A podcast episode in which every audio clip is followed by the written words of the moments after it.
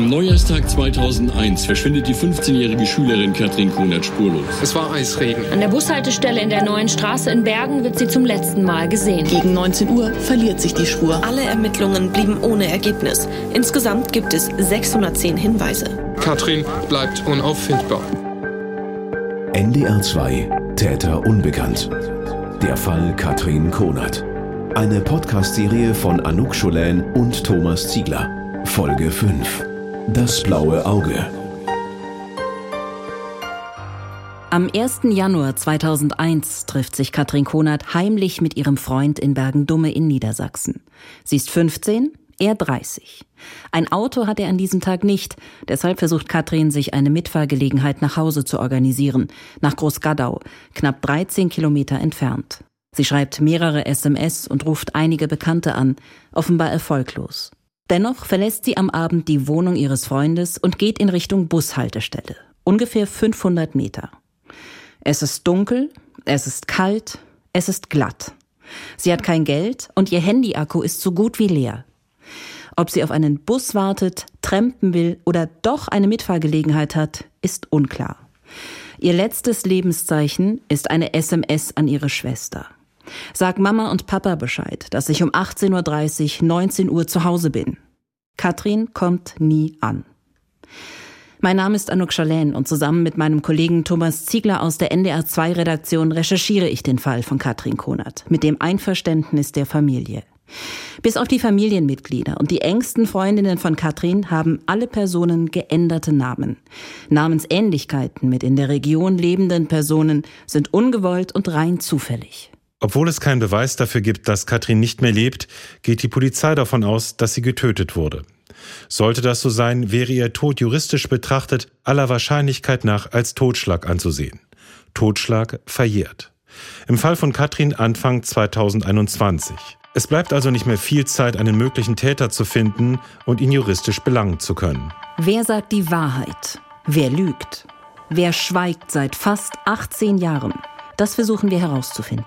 Haben Sie am 1. Januar 2001 oder in den Tagen danach in der Region um Bergen-Dumme im Landkreis Lüchow-Dannenberg etwas Verdächtiges gesehen? Melden Sie sich über den Messenger der NDR2-App oder per E-Mail täterunbekannt.ndr2.de. Jeder noch so kleine Hinweis kann helfen, nach so vielen Jahren endlich zu klären, was mit Katrin passiert ist. Kai ist mit Katrin zur Schule gegangen. Hallo, Thomas Ziegler. Nicht in dieselbe Klasse, aber sie hatten einen gemeinsamen Weg mit dem Bus. Kai hört unseren Podcast und ruft uns an. Er will uns ein Gebiet zeigen, in der Nähe seines Elternhauses. Ein Gebiet mit mehreren Teichen. Kai sagt, dass mehrere Hektar dort seit 30 Jahren nicht mehr bewirtschaftet wurden. Sprich, schwer zugängliches Gelände. Matschig, morastig. Ja, aber schönes Wetter. Wir treffen uns bei Kai zu Hause. Unser Producer Michael Woddo begleitet uns. Wir sind also zu viert. Kai zeigt uns am Rechner den Weg, den wir gleich abgehen wollen. Ähm, wir sind hier und würden hier lang gehen. Die Teiche sind hier in dem Gebiet. Also östlich von Jegel ist das denn, ne? So genau richtig. Ja. Wir tauschen unsere Schuhe gegen Gummistiefel und stapfen los. Erst auf einem geteerten Weg. Links weiden Kühe, rechts steht verdorrter, nicht geernteter Mais. Wir gehen ein paar hundert Meter und sehen aufgewühlte Erde auf einer Wiese. Hier offenbar verursacht von Wildschweinen. Weil die Wildschweine nehmen die Grasen ab, die schaufeln das so um. Und das sieht man direkt, okay, das ist nicht gebuddelt mit dem Spaten oder mit einer Schippe oder sonst was. Das ist halt ein Wildschwein gewesen. Das sieht man auch an den Spuren. Wir gehen noch ein Stück weiter, verlassen dann aber den Weg und gehen querfeldein zum ersten Teich. Ans Ufer zu kommen, ist fast unmöglich. Und haben Sie, noch na, haben Sie noch mal mit Ihrer Familie gesprochen? Die können sich auch nicht daran erinnern, dass dieses Gebiet hier mal durchsucht wurde? Ähm, ich bin der Meinung, es wurde die vorderen Sachen wurden angeguckt und es gibt noch den zweiten, also vom Heckenweg, da habe ich ja vorhin gezeigt, war dieser eine Rundweg gewesen und da sind auch ganz viele Teiche, also die würden auch noch bewirtschaftet. Ich bin der Meinung, da in dem Gebiet wurde gesucht. In diesem Gebiet hier bin ich der Meinung, wurde nicht mehr gesucht, weil es einfach zu weit weg war. Ja gut, zu weit weg, sind zwei Kilometer, ne? Also, Aber die Strecke also von, von äh, Bergen nach Gadau, es ist halt, ja. wo soll man suchen, wo soll man anfangen? Ja, ja, absolut. Das fragen wir uns auch jedes Mal, wenn wir hier durchfahren. Durch diese ganzen Waldgebiete und Felder. Wo soll man anfangen zu suchen? Das ist genau die Frage. Bäume, Sträucher und Hecken konnten hier in den letzten Jahren frei vor sich hin wuchern. Wir kommen an einem zweiten und dritten Teich vorbei und schließlich kommen wir in ein Gebiet, dem man noch deutlicher ansieht, dass hier sehr lange kein Mensch war. Wie groß ist diese Fläche hier ungefähr? Was schätzen Sie? Das müssten auch noch mal so, ja, vier Hektar müssten das auf jeden Fall noch sein. Ja. Und das ist auch seit längerem nicht bewirtschaftet worden, so wie es aussieht. Das wurde äh, seit 30 Jahren nicht mehr bewirtschaftet. Mindestens. Sowas wäre äh, für mich als Laien ein perfektes äh, Versteck. Ja. Hier kommen keine Pilzsammler her, hier gibt es keine Pilze. Es wird nicht bewirtschaftet. Es gibt so viel Brombeer, Hecken, Sträucher. Also das Gebiet ist perfekt für jemanden verschwinden zu lassen, ist das super. Wir halten Sträucher und Äste mit den Händen zurück, damit sie uns nicht ins Gesicht peitschen. Auf dem Boden verrotten umgestürzte Bäume, eine komplett zugewucherte Landschaft. Wir sind ja nun ein ganzes Stück über die Wiesen gelaufen. Ja. Kommt man von der anderen Seite ja. besser und schneller ran an dieses Gebiet? Glaube ich. Also wir können da mal lang gehen. Ja. Da reingehen kann man nicht, ne? Oder ist das... Können wir versuchen. wir können doch mal... Also kann sein, dass sie auf den Wildschwein treffen oder so, aber ich glaube, die müssen eigentlich abbauen. Was müssen wir tun, wenn wir auf einen Wildschwein treffen? Da können sie nichts mehr tun. Dann, ah, ja. Äh Insgesamt zwei Stunden sind wir mit Kai unterwegs. Wir bekommen einen Eindruck davon, wie schwierig die Suche in Bergen und Umgebung gewesen sein muss. Gebiete wie dieses hier gibt es viele in der Region. In den ersten Monaten nach Katrins Verschwinden konzentrieren sich die Beamten vor allem auf drei Jungs aus dem Dorf. Martin, Christian und Sven. Alle drei sind damals etwa 20 Jahre alt. Sie sollen am Abend von Katrins Verschwinden Kontakt zu ihr gehabt haben. Martin und Christian werden intensiv überprüft, Sven weniger. Darüber haben wir schon in der dritten Folge ausführlich berichtet. Abhörmaßnahmen und stundenlange Verhöre, keine Geständnisse. Entweder sie haben Nerven wie Drahtseile oder sie sind unschuldig. Die Polizei behält die drei im Blick, ermittelt aber auch in andere Richtungen weiter.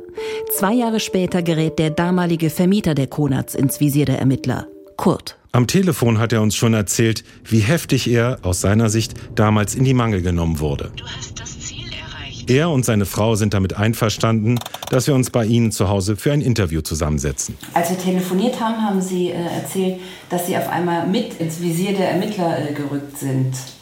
Ähm, was, warum und äh, was was sie, äh, dass sie auch äh, sie überprüft haben, ob sie ja, das ist doch normal, dass, ja. dass, dass, alle überprüfen. Ich habe ja auch nichts dagegen, ne? wenn wenn äh, es ist ja gut, dass es ermittelt wird. Ne? Dann, dann dürfen sie keine, keine Lücken drin haben, ihr der Kram. Dass sie mich da ausquetschen, das können sie meinetwegen drei Tage hintereinander machen. Ne? Bloß was mich wirklich geärgert hat, dass die hier die Hausdurchsuchung gemacht haben und nächsten Tag der Hauseingang in der Zeitung mit so einem Bild. Ne? Ja. Und das hat das dem Geschäft geschadet, das glauben Sie nicht. Mein, mein Sohn hat damals die Werkstatt gemacht. Wir haben da gewaltig drunter gelitten. Ne? Vor allem ich habe drunter gelitten. Ich mochte nicht mal nach Klenze einkaufen fahren. Bin nach, nach Lüchow gefahren, wo mich keiner kennt. Wie haben die Leute reagiert? Die Leute kamen hier angefahren ne? und, so. und mit, mit Bekannten ne? und haben denen das Grundstück gezeigt hier. Ne? Also auch Kunden von uns. Ne? Ja. Also das war eine... Das war eine heiße Zeit. Die ganze ne, Wohnung, meine Wäsche, alles haben sie haben sie ausgebaut, die ganzen Schränke raus. Also, also, wir haben bis nachts um zwei und meine Tochter, die waren ja alle hier und wir haben dann alles wieder eingeräumt. Sie haben noch was erzählt, dass Sie sich äh, ähm, das Auge irgendwie äh, gestoßen ja. hatten und das war irgendwie auch ein Punkt, warum Sie mit äh, in die Ermittlungen geraten äh, sind? Naja, das ist, ich denke mal eher zufällig. Ne? Dass, äh Doch, ich weiß das. Weil der eine gesagt hat, der hat ein blaues Auge. Ja. Da hat einer bei der Polizei ausgesagt. Das ist alles. Da alles, kann ich mich noch dran erinnern jetzt. Mhm. Das ist alles, alles rechtens und gut. Ne? Bloß dieses ganze Theater da, ne? mit dem, wie gesagt, mit dem Zeitungsbericht und die, die Bilder, ne? da hätte mein Passbild auch reinsetzen können. Diesen Hauseingang, den kennt jeder von meinen Kunden. Ne? Geht ja auch aus. Aber das dürfte ne? eigentlich nicht passieren. Und, äh, ja, und dann äh, äh, der ganze Kram und äh, es ist bis heute noch nichts gekommen dass die Ermittlungen eingestellt sind oder irgendwas. Ich trage das in mir auch noch rum. Das belastet mich auch. Ne? Weil man, meine, alle, die mich kennen und die, die ich damals gekannt haben, wenn sie mich sehen, denken, was macht denn da draus geworden sein? Ne? Ja. Also immer, immer dieser, dieser Vorgedanke ist noch drin in den Leuten. Ne? Mhm. Wie, wo hatten Sie, wie hatten Sie sich damals verletzt? Wie kam das zustande? Sie hatten irgendwas gesagt von einem Ast? Ich hab, wir hatten da hinten so eine kleine Entenbucht da waren zwei Wildenten drin. Und davor steht ein großer Pflaumenbaum und da kam auch noch so ein kleines Ding hoch. Ne? Und dann, dann äh, als ich die Tür auf- oder zugemacht habe, dann kam das Ding zurück und hat mein Auge getroffen. Ich glaube, ja, das war das linke Auge. Ne? Und dann, äh, dann blutete gleich, ne? Die, solche Spitzen sind da dran. Da muss mich eine getroffen haben. Ne? Hab, das war die Tür oder der Ast? Der Ast, der, der Ast, Ast. Ne? Okay. weil die Tür den Ast bewegt hat. Ah, okay. Mhm. Und äh, dann habe ich instinktiv gleich den Ast genommen und habe ihn abgebrochen. Ne? Und als die Bullen hier waren, habe ich den, den hängenden Ast auch noch gezeigt. Ja. Ne? Aber ja gut. Und das da, ist und da hatte ich ja sogar den, der bei mir gearbeitet hat. Hier. Ach so. Der war ja Zeuge, der hat ja die ganze Sache auch mitgesehen und mitgekriegt. Wir haben damals, ja, da habe ich immer diese Container geflickt, hier diese Papiercontainer äh, geklebt oder geschweißt oder, oder was, was auch immer zu machen war. Ne? Und da hat er mir dabei geholfen und dann, äh, der hat das dann mitgekriegt. Und dann haben wir den Augenarzt, wollte ich ja haben. Ne? Mhm. Sein Schwiegersohn fährt ihn schließlich zum Augenarzt. Es ist der 13. Januar. Katrin ist seit fast zwei Wochen verschwunden. Wann genau Kurt sich die Augenverletzung zugezogen hat, wissen wir nicht. Er auch nicht mehr. Es gibt Zeugen, die sagen, ihnen sei das blaue Auge schon am 5., 6. Januar aufgefallen. Die Polizei versucht die Verletzung möglichst genau zu datieren. Die Ermittler gehen davon aus, dass Katrin sich gegen einen möglichen Angreifer gewehrt hätte. Sie hätte Kurt ein Pfeilchen verpassen können. Die, die Tür, die da drin ist, da stand der kleine Baum mit dem abgebrochenen Zweig. Das war ja alles noch weg, da konnte ich ja jeden Tag ran. Ne? Kurt zeigt uns den Hof, auf dem er mit seiner Frau lebt. Sie ziehen Gemüse und haben kleine Gänse für Weihnachten. Die Gänse haben jetzt einen anderen Stall als die Wildenten damals. Der Stall in der Nähe des Pflaumenbaums, an dem Kurt sich das Auge gestoßen haben will. Wir unterhalten uns gut eine Stunde, dann verabschieden wir uns. Kurt und seine Frau begleiten uns zum Auto. Okay, alles klar. Also nochmal tausend Dank. So, oder ich warte immer noch auf die, auf die Nachricht von der Staatsanwaltschaft, dass Ja, sie mich jetzt in Ruhe lassen. Ne? ja. Also, Ja. Das ist wirklich zum Kotzen. Wenn man darüber nachdenkt, dann, dann Ja. das geht an die Nerven. Ne? Ja, absolut, ja. Okay. Telefoniert bestimmt Ja, ja, nochmal. kann man machen. Ja. Bis bald. Tschüss. Um das zeitlich noch einmal einzuordnen. Die Ermittlungen gegen Kurt laufen nicht von Anfang an. Direkt nach Katrins Verschwinden wird er routinemäßig überprüft, aber nichts Verdächtiges wird gefunden. Erst mehr als zwei Jahre später, Mitte 2003, die Konats sind inzwischen umgezogen, meldet sich eine Frau bei der Polizei. Sie gibt einen Hinweis, der mit dem Fall Katrin Konat auf den ersten Blick nichts zu tun hat, aber dadurch rückt Kurt für die Ermittler in den Kreis der Verdächtigen. Nur ein blaues Auge macht noch niemanden verdächtig. Doch der Fakt, dass Kurt ungefähr zu der Zeit ein blaues Auge hat, zu der Katrin verschwindet, kommt für die Beamten als belastender Punkt hinzu. Die Ermittler prüfen, wie bei anderen Verdächtigen auch, was er am 01.01.2001 gemacht hat. Zweieinhalb Jahre später. Kriminaloberkommissar Andreas Rusche leitet damals die Ermittlungen. Jetzt hat seine Kollegin Annegret Daurödel übernommen. War auch dann so, dass er zu dem Zeitpunkt allein war. Seine Frau war ja dann Ja, noch zur war zur. Ne? ja. Also Ja, Silvester Neujahr. also- So, er hat kein Alibi. Und er war auch zu dieser Zeit Zeit, unterwegs wohl beim wo Auto. Katrin verschwunden ist, mit dem Auto unterwegs. Das ist, steht fest. Mhm. Wir wissen auch, wo er war, bis eben diese tatkritische Zeit, wo wir nicht wissen, wo er war. Und wir haben auch keine Hinweise gefunden, dass er in Bergen war. Und wir wissen, dass er spät abends nach Hause gekommen ist. Nach zwölf. Und wo war er in der tatkritischen Zeit? Das war nicht Das wissen wir nicht. Ach, das, das, das, wissen wir nicht. Wir wissen einige Stellen, wo er gewesen ist an dem Abend. Ja, Man muss dazu auch noch weiter sagen, der hat damals äh, mehr oder weniger einen Betrieb gehabt äh, und hat Güllegruben und sowas ausgebuddelt. Also hat einen Bagger gehabt und äh, auch auf seinem Grundstück ist zu diesem Zeitpunkt damals ein Haus gebaut worden, beziehungsweise ein, ein, ein Bürohaus, also so ein, ein kleines. Da war also ein Fundament, also hätte einige Möglichkeiten gehabt. Aber trotzdem wir wirklich einiges versucht haben, um ihn aus der Reserve zu locken, ist uns das also bislang nicht gelungen. Und äh, wir haben ihm sogar die Sitze seiner, oder nicht wir, aber die Spurensicherungsleute haben ihm die Sitze seines damaligen VW Golfs aufgeschnitten, was ihn auch nicht gestört hat, weil das war, so sagte er, das ist, ist ihre Arbeit. Wenn ich unschuldig bin, dann steigt mir die Sitzer von meinem Auto auf und flippe ich aber aus dem Anzug. ne? Aber das sind alles so eine, so eine Dinge. Ne? Und Bis heute gibt es kein Lebenszeichen von Katrin. Nichts von den Dingen, die sie bei sich hatte, wurde gefunden. Handy, Ringe, Klamotten. Nichts.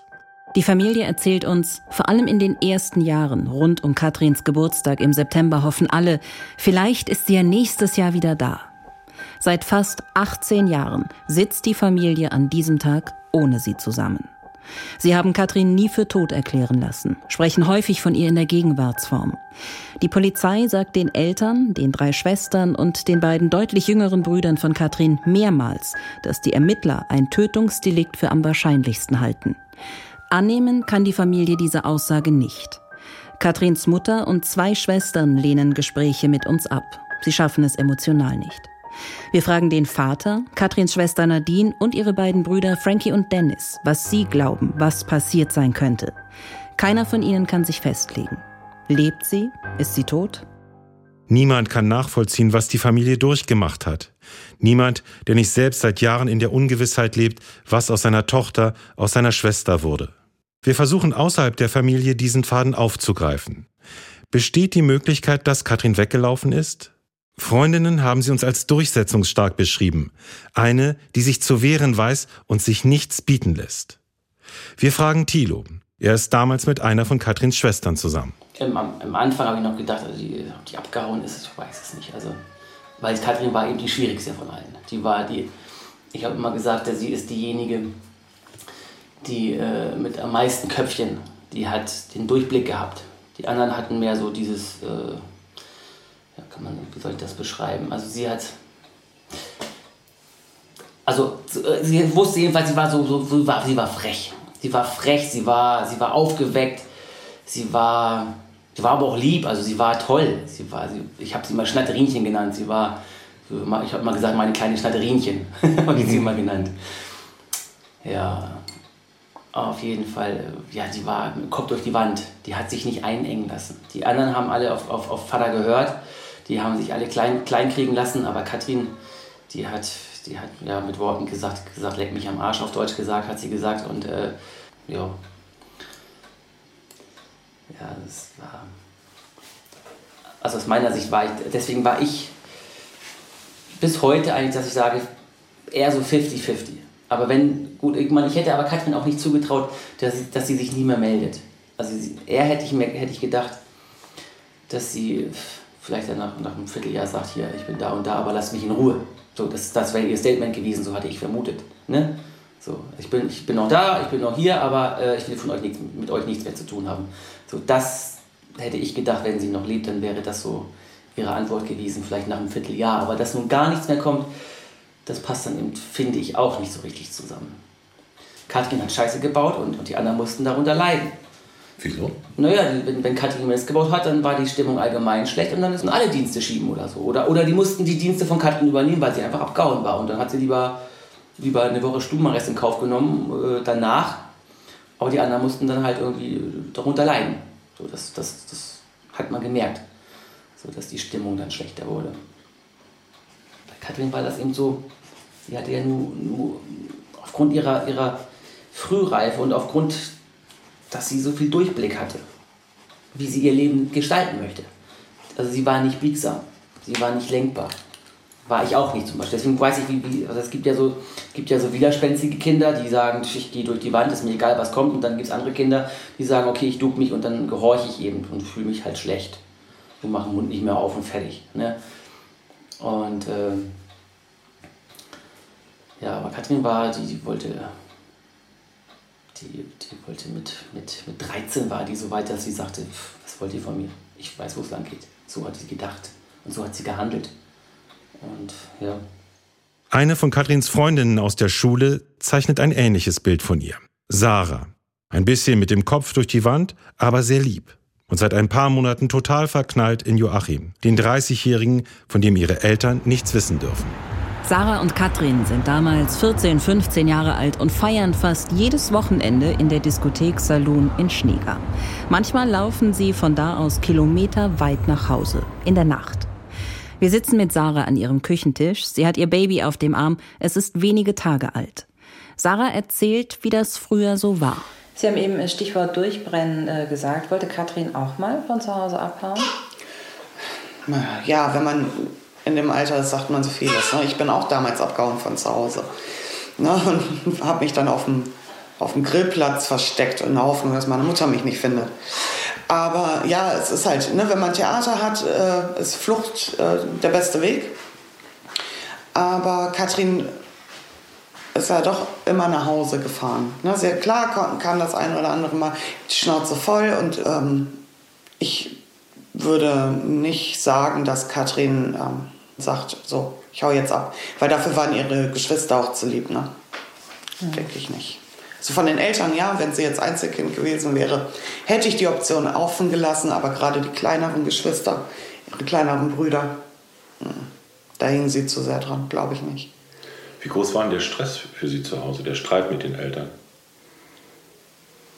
Mit dem Vater würde ich schon immens einschätzen, weil ähm, fast täglich das Thema aufkam, ja, er macht schon wieder Stress zu Hause und äh, das kann man schon nicht mehr aushalten. Kein Wunder, dass ich keinen Bock habe nach Hause, weil sie dann oft, ähm, auch wenn wir nicht bis Nachmittagsschule hatten, dann mit dem letzten Bus gefahren ist und so weiter. Ja.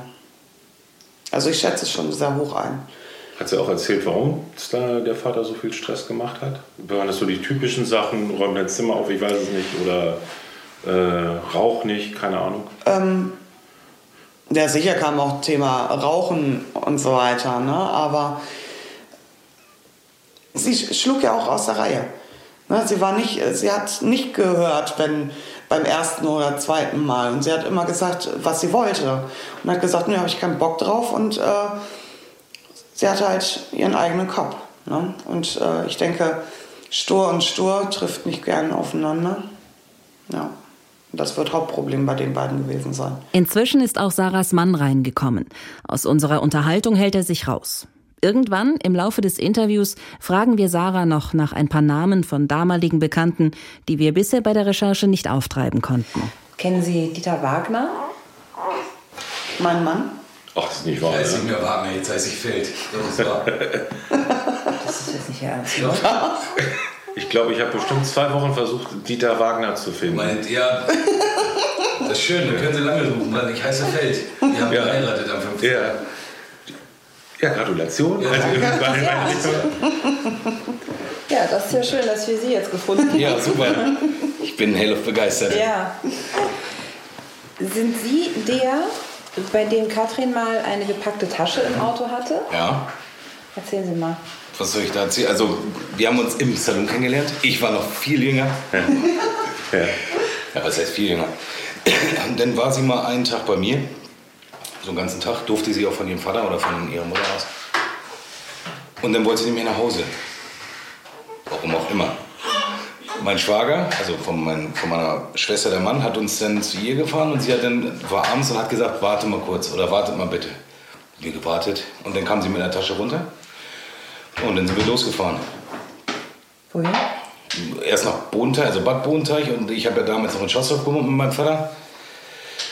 Und dann hat mein Schwager uns dann im Bohnteich rausgelassen. Wir sind von Bohnteich zu Fuß nach Schossdorf. Ja, und dann haben da schon ihre, ihr Vater und Mutter und so gewartet und hat sie dann wieder mitgenommen. Aber sie hat diese Tasche gepackt, weil sie abhauen wollte? Ja. War das der erste Versuch, den Sie mitbekommen haben? Ja. Das war der erste. Hat sie auch mal erzählt, was sie für einen Plan hatte? Also ich meine, eine Tasche ist ja schon mal schön, aber es muss ja auch irgendwo hingehen. Nee, hat sie nicht. Sie wollte einfach nur von zu Hause weg.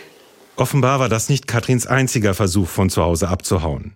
Wir können allerdings nicht einschätzen, wie ernsthaft sie es wirklich versucht hat. Im Dezember 2000, knapp zwei Wochen vor ihrem Verschwinden, knallt es offenbar zu Hause. Katrin hat heimlich auf der Toilette geraucht, ist von ihrem Vater erwischt worden. Es gibt Streit, sie haut ab. Der Vater steigt ins Auto und fährt ihr hinterher. Die beiden reden und beschließen dann, dass sie ihr Gespräch im Beisein der Polizei weiterführen wollen. Sie fahren nach Lüchow aufs Polizeirevier. Ein Beamter glättet die Wogen. Dann fällt ein, aus heutiger Sicht, fataler Satz. Der Vater sagt, wenn meine Tochter jetzt wegläuft, müssen Sie nicht nach ihr suchen. Kriminaloberkommissar Andreas Rusche ist bei dem Gespräch damals nicht dabei. Er kennt aber den Bericht dazu. So, und dann ist Vater mit Tochter hierher gefahren und man hat das hier unten auf der Wache mit einem Kollegen eben geklärt. Ja, und dann war alles wieder gut. So, eine Woche später ist das Mädel weg. Mhm. Das war so. Ja. Ja, das kann man dann vielleicht damit erklären, dass da möglicherweise eben so ein bisschen im Hintergedanken war, siehst du, jetzt ist er weggelaufen. Ja. Ja. Und dementsprechend vielleicht nicht so das Ganze angegangen wurde, wie es heute angegangen werden würde. Ich habe gedacht, dann eine, wieder ein Mädchen, das von zu Hause weggelaufen ist für ein paar zum Beispiel, Tage. Ja. Wenn Vorher die hier sind und das klären lassen und jetzt ist er wirklich weg. Ist ja eigentlich verständlich, wenn man dann sagt, ja, gut, jetzt ist er weggelaufen, warten Sie mal noch zwei Tage. Ne? Was für ein Albtraum. Ein in der Wut schnell rausgehauener Satz, Sie müssen nicht suchen, und dann verschwindet die Tochter tatsächlich. Auf der Rückfahrt nach dem Gespräch mit der Polizei grübeln wir. Könnte es sein, dass Katrin weggelaufen ist? Also ich hätte das Ganze für möglich gehalten, wenn sie an dem ersten ersten von keinem mehr gesehen worden wäre. Dann hätte ich gesagt, sowas wie mit den S äh, SMS und den Anrufen ist auch ein gutes Ablenkungsmanöver. Aber dadurch, dass sie gesehen wurde, du haust auch nicht abends um halb acht oder acht ab. Das ist ja auch. Das glaube ich auch. Eine geplante Flucht wäre anders abgelaufen und nicht zwischen. Das Zeitfenster war ja auch nicht groß, ne? Also sie hätte eine halbe Stunde gehabt, um. Ja, haut man spontan ab. Wenn man so spontan abhaut, dann merkt man wahrscheinlich eher nach drei Tagen, oh, ich habe mich ein bisschen verschätzt, oder? Ja. Oder man gerät in schlechte Kreise und kommt dann da nicht mehr raus. Zu diesem Zeitpunkt wissen wir noch nicht, dass es tatsächlich solche Gerüchte gibt. Gerüchte über eine mögliche Verschleppung, Gerüchte über Zwangsprostitution. Einige der sogenannten Nordmänner, Mitglieder des Motorradclubs damals in Bergen, sollen entsprechende Kontakte gehabt haben. Es meldet sich jemand bei der Polizei. Er sagt, er habe aus dem Kreis der Nordmänner erfahren, dass Katrin lebt und jetzt Prostituierte ist. Im Laufe der Jahre gibt es einige Zeugen, die Katrin in diesem Zusammenhang erkannt haben wollen. Beweise gibt es nicht. Vor allem in den ersten Jahren nach Katrins Verschwinden gibt es viele Menschen, die Katrin gesehen haben wollen. Außerhalb der Region Lüchow-Dannenberg, unter anderem in Berlin. Außerdem hat eine Animateurin in der Türkei offenbar verblüffende Ähnlichkeit mit Katrin. Nach einer Folge unseres Podcasts meldet sich Chris bei uns. Er hat uns eine E-Mail geschrieben an täterunbekannt.ndr2.de. Er sagt, er habe Katrin etwa ein Jahr nach ihrem Verschwinden gesehen. Chris geht damals noch zur Schule. Er kommt mit dem Bus in Bergen an und läuft dann die breite Straße, die Hauptstraße in Bergen, runter nach Hause zu seinen Eltern. Chris schätzt diese Begegnung auf irgendwann in den Jahren 2001 oder 2002. Ich weiß nicht, wie viel Uhr es gewesen sein mag. Zwei Uhr vielleicht herum. Auf jeden Fall bin ich nach Hause gelaufen und ja, hab halt so vor mich hingeträumt oder so umhergeschaut und es kamen mir halt Autos entgegen und warum auch immer habe ich halt in den Gegenverkehr geschaut und da fuhr ein dunkles Auto ähm, von äh, Salzwedel in Richtung Uelzen und ja, es war halt so schnell gewesen, aber ich war mir sicher, dass das halt Katrin auf dem Beifahrersitz gewesen ist. Also sie sah dem Mädchen, das ich halt da noch kannte, also so die Erinnerung, die ich von Katrin hatte, sah, sah ihr so ähnlich. Und ich weiß noch, dass ich ähm, da mit meiner Mutter halt auch nach, also am Nachmittag drüber gesprochen habe. Und da, ja, halt, man kann das nicht greifen, weil irgendwie ähm, die Geschichte oder also Katrins Verbleib war ja offen gewesen und oder ist ja immer noch offen. Und ähm, irgendwie konnte ich mir das persönlich auch nicht vorstellen, dann wiederum, dass wirklich vielleicht Katrin gewesen ist und habe da auch gezögert und mich halt nur mit meiner Mutter wird das ausgetauscht und hätte vielleicht ja geistesgegenwärtiger sein müssen. Hat dieses Mädchen oder hat diese junge Frau in irgendeiner Form irgendwie reagiert auf sie? Also ich, das, was ich in meiner Erinnerung noch habe, ist, dass wir für den kurzen Augenblick ähm, Blickkontakt hatten. Und aber ich habe da keine Reaktion jetzt in Erinnerung, dass, dass sie ähm, irgendwie gestikuliert hatte oder, oder irgendwie in der Form auf, äh, sich aufmerksam gemacht hatte. Ich weiß halt nur, dass, dass wir für einen kurzen Bruchteil halt Blickkontakt hatten und es ja, war halt alles so schnell, weil das, wenn, wenn das zwei Sekunden gewesen waren, dann war das äh, schon vielleicht sehr lang.